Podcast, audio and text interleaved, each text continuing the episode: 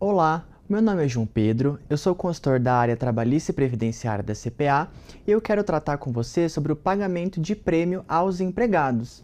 Aí para começar, gente, é perfeitamente possível que a empresa estipule por mera liberalidade o pagamento de prêmio aos empregados, com base lá no disposto no artigo 444 da CLT, que dispõe que as partes, empregado e empregador, podem negociar aí todas as cláusulas do contrato de trabalho, desde que observada a legislação trabalhista e os documentos coletivos de trabalho aplicáveis. Então, com base nessa liberdade, é possível que a empresa estipule o pagamento de prêmio aos empregados. E aí nós vemos diversos tipos de prêmios, né? Como por exemplo, prêmio por assiduidade, prêmio por tempo de serviço, entre outros. Aí a questão da nomenclatura vai ficar a critério do empregador, bem como o motivo do pagamento.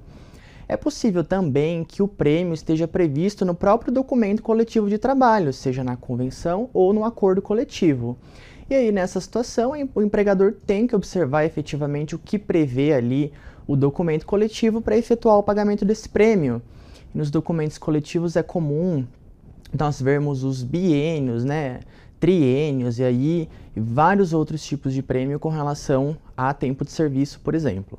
Nessas duas hipóteses, tanto de pagamento por mera liberalidade do empregador, bem como quando tem previsão no documento coletivo, os prêmios eles vão integrar o salário dos empregados para todos os fins, e inclusive vão sofrer as incidências normais de INSS e FGTS. Só que nessa situação, gente, do pagamento de prêmios, surgiu com a reforma trabalhista, lá em novembro de 2017, a figura do prêmio que não sofre as incidências legais e nem integra o contrato de trabalho dos empregados. Esse prêmio, que está previsto lá no artigo 457, parágrafo 2, a CLT conceitua ele como as liberalidades concedidas pelo empregador em forma de bens, serviços ou valor em dinheiro a empregado ou a grupo de empregados em razão de desempenho superior ao ordinariamente esperado no exercício de suas atividades. E aí, gente, o que é um desempenho superior ao ordinariamente esperado nas atividades? vai depender de cada caso, vai depender de cada empresa, da função que o empregado exerce. E dentro da estrutura da empresa, se ele tiver esse desempenho superior ao que se espera dele, é, em princípio é possível o pagamento aí de um prêmio para esse empregado sem que haja as incidências legais e sem que haja a integração desses valores no contrato de trabalho.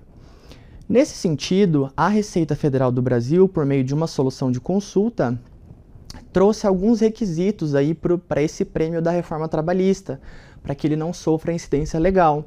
É a solução de consulta número 151 de 2019.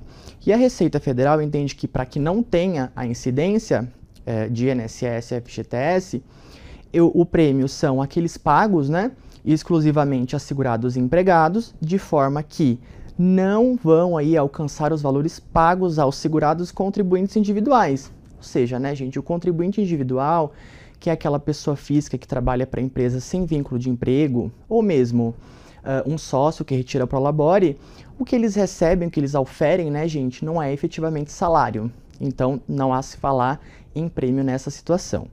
O segundo requisito da Receita Federal nessa solução de consulta é que esses valores não se restringem a dinheiro, né, podendo ser pago em forma de bens ou de serviços. Aí é basicamente o que a própria CLT dispõe.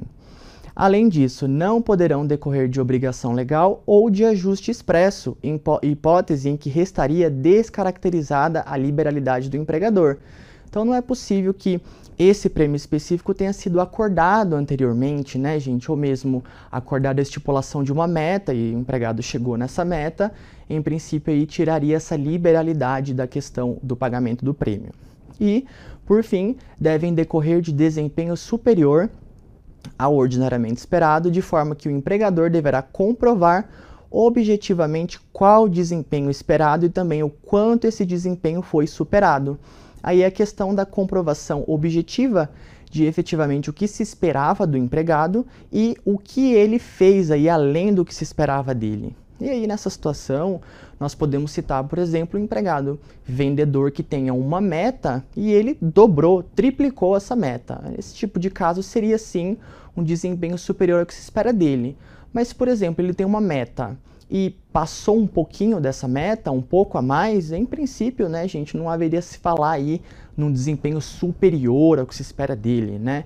Se espera que ele bata a meta, algo ali próximo, mas muito além disso, aí sim justificaria o pagamento do prêmio.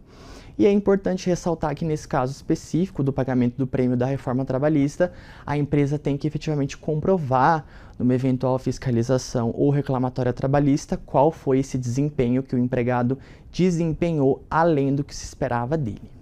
Era isso que eu queria tratar com vocês. O pagamento do prêmio para os empregados é perfeitamente possível que o empregador efetue esse pagamento por mera liberalidade ou previsão em documento coletivo, hipótese em que vai integrar o salário, vai sofrer todas as incidências, e observando esse novo prêmio da reforma trabalhista, que não tem as incidências legais, contudo deve-se comprovar aí um desempenho superior ao que se espera do empregado. Obrigado, até a próxima!